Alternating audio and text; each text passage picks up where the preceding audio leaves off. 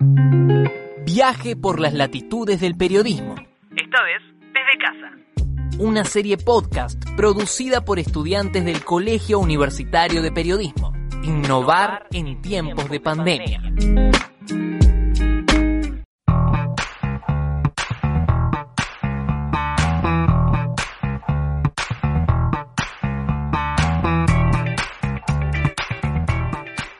Tal a todos y bienvenidos a un nuevo viaje de la serie podcast Latitudes del Periodismo? Mi nombre es Candela Soriano y en esta oportunidad visitaremos la estación de las audiencias sub-35.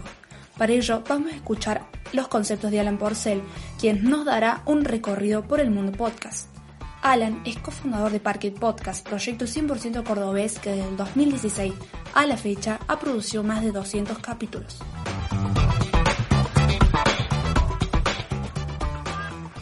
La primera parada de este viaje la haremos para conocer la diferencia entre un programa de radio convencional y un podcast. A continuación, Alan nos explica.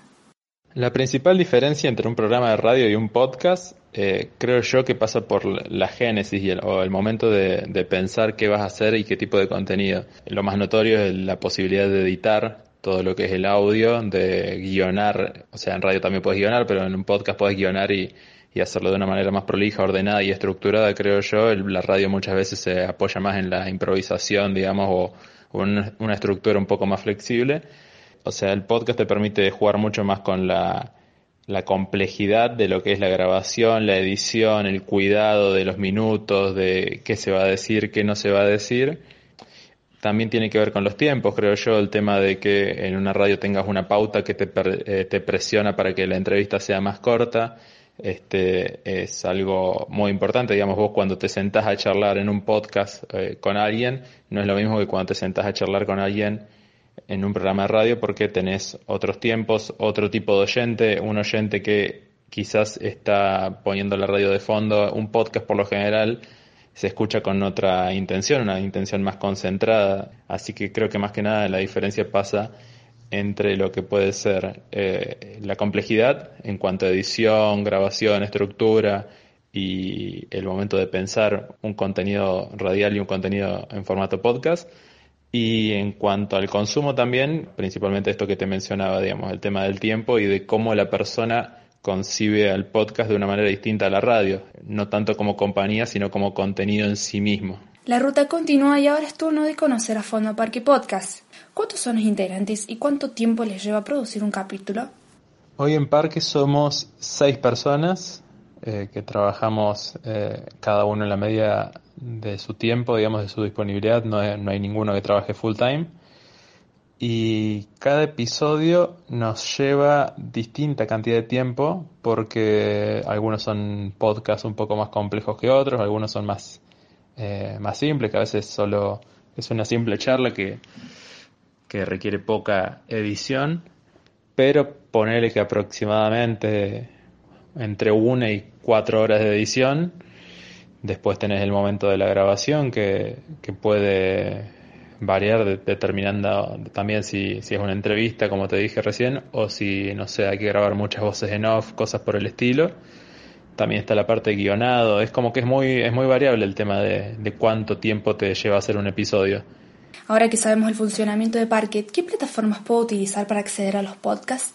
Son muchas las aplicaciones para acceder a los podcasts. Solo por mencionar algunas, podemos hablar de Spotify, Apple Podcasts, Google Podcasts, Pocket Cast, Podcast Addict.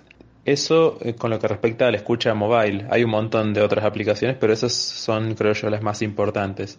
También se puede acceder desde aplicaciones en escritorio, en desktop o desde la, o desde la página web de, de los distintos sitios. Y continuamos nomás en este viaje que tiene como tema principal las audiencias sub-35.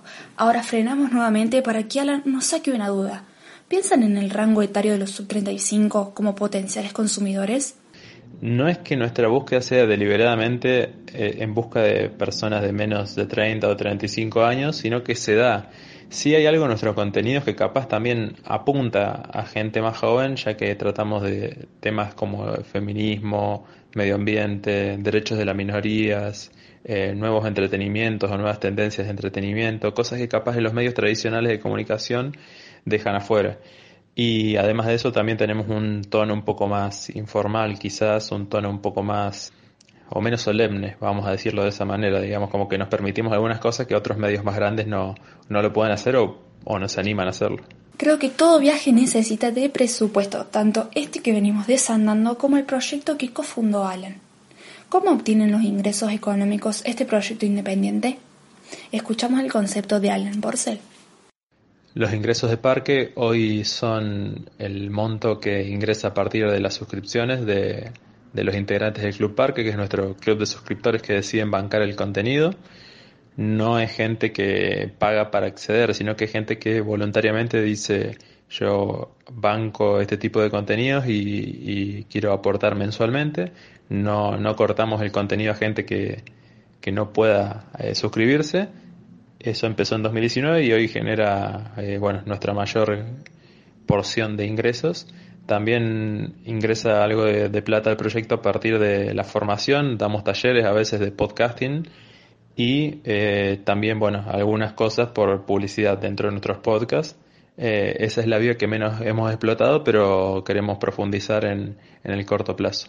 Ya en la parte final de este nuevo capítulo de Latitudes del Periodismo, vamos a profundizar el presente de los podcasts y las diferencias que existen a cuando el proyecto Parque se inició en 2016. En 2016, cuando nosotros iniciamos el proyecto, el formato estaba muy en pañales. Eh, hoy por hoy ha crecido mucho sin llegar a ser algo totalmente masivo, ni siquiera masivo te diría, todavía le falta mucho el podcast para, para ser algo popular en Argentina, pero hoy por hoy tenés a muchos medios de comunicación eh, insertos en el formato, haciendo producciones, tenés más productoras, tenés a mucha más gente haciendo podcast y a algunos anunciantes, algunas marcas también interesadas en el formato. Eh, yo creo que eso va a ir creciendo. Todavía no estamos en, en los niveles de consumo que tienen otros países como Estados Unidos o Europa, pero el, el, formato tiene cada vez más adeptos y cada vez más productores. Y yo creo que, que, bueno, en el futuro va a haber muchas más marcas, muchos más oyentes, muchos más productores. Y está buenísimo que así sea. Cuanto más oferta haya, probablemente haya mejores contenidos, peores también, pero va a haber más para elegir y eso siempre está bueno. Gracias por acompañarnos en este nuevo viaje y los esperamos en la próxima estación. Este nuevo capítulo fue producido por quien les habla, Candela Soriano, Francisco Angelino, Ramiro Bujía, Valentina López Loria y Santiago Carneluti. Innovar en tiempos de pandemia. Nos encontramos en la próxima estación.